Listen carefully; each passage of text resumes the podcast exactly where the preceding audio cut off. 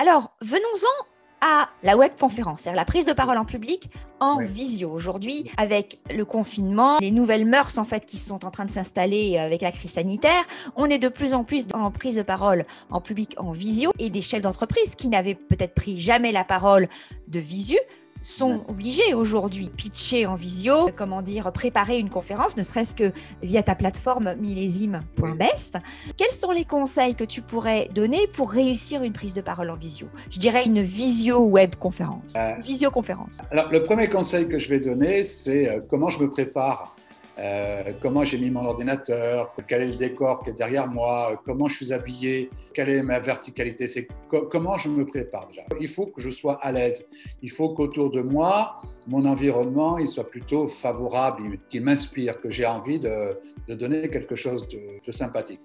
Ensuite, il faut quand même s'imaginer qu'il y a quelqu'un derrière, quoi. C'est-à-dire que si j'imagine que je parle à une machine, euh, je vais pas être bon, quoi. Il faut, que je parle à des gens. Donc là, ben, je sais que tous les deux, Marie, on est que tous les deux. Mais dans mon esprit, je me dis que puisque ça va passer sur LinkedIn, il va y avoir beaucoup de monde derrière. Si je faisais une émission euh, web euh, pour mes collaborateurs, ben, si je pense que derrière j'ai 10 collaborateurs, ben, il faut que je vois ces 10 collaborateurs. Il faut que je visualise mon public, en fait. C'est très, très important. Il faut que je fasse abstraction euh, du lieu où je suis, de la machine, de l'ordinateur, de la caméra, pour que je m'imagine le public quitte à mettre des photos, en fait, moi c'est ce que je dis à mes, à mes clients dans ma formation, mettez des photos des personnes qui vous sont les plus proches comme si vous leur parliez. Oui, oui. Mais au début c'est déstabilisant. mon premier webinaire que j'ai fait, je t'avoue que je me suis dit, mais à qui je parle? Au début je n'étais pas bon parce que je parlais à une machine, quoi, tu vois. Et c'est tout de suite, je me suis dit, mais attends, mais parle à un public. Et dès que tu parles à un public, ça change. Alors, du coup, ça, c'est la préparation et le mindset, en fait, le mental. Maintenant, comment concrètement, on va dire techniquement, peut-on vraiment incarner dans la gestuelle face à un ordinateur? Parce que tu vois, regarde, je suis là, on voit mes mains, mais il faut vraiment que je les lève. Euh, quand on est euh, de visu, je veux dire, c'est tout le corps, l'incarnation d'un message, c'est tout le corps et le langage non verbal qui parle.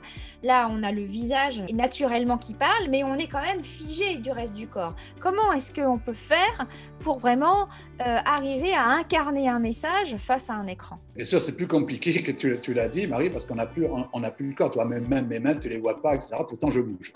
Et, en fait, je crois qu'il faut que ce vouloir vocal, il faut que cette générosité soit encore plus forte. Parce que justement, on ne voit que, que, que le visage. Il faut que ce visage, j'essaye autant que faire se peut, qu'il soit expressif, qu'il soit souriant, que je donne quelque chose et que les personnes en face aient envie de m'écouter.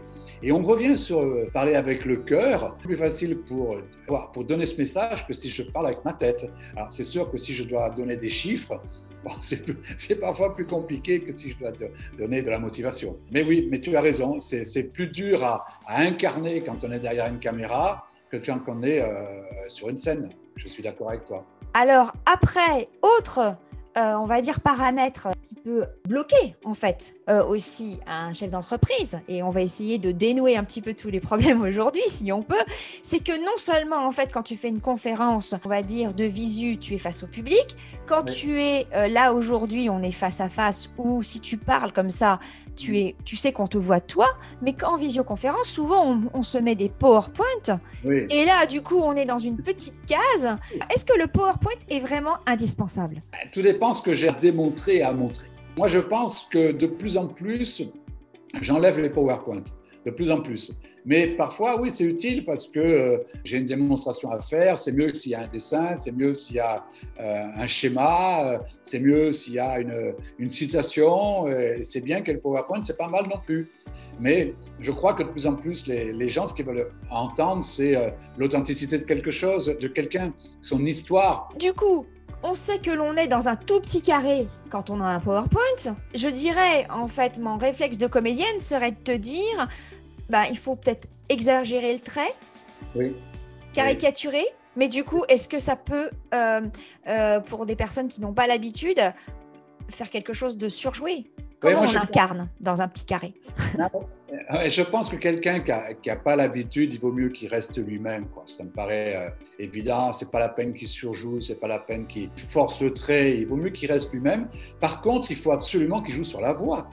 Euh, il ne faut pas qu'il ait une voix monocorde parce que là, on va, plus, on va le perdre. Ça veut dire que s'il prend un coach comme toi, euh, qu'il le fasse jouer la voix, l'intonation de la voix, la façon de parler, les silences, la respiration, mais peut-être pas pas jouer les mimiques, pas jouer la, parce que ça c'est compliqué à faire. Puis on sent quand c'est quand c'est travaillé, quand c'est joué, quand c'est surjoué. Oui. Je pense qu'il vaut mieux qu'il travaille la voix, l'intonation, les hauts, les pleins, les déliés, euh, le travail sur les consonnes, le travail sur les voyelles.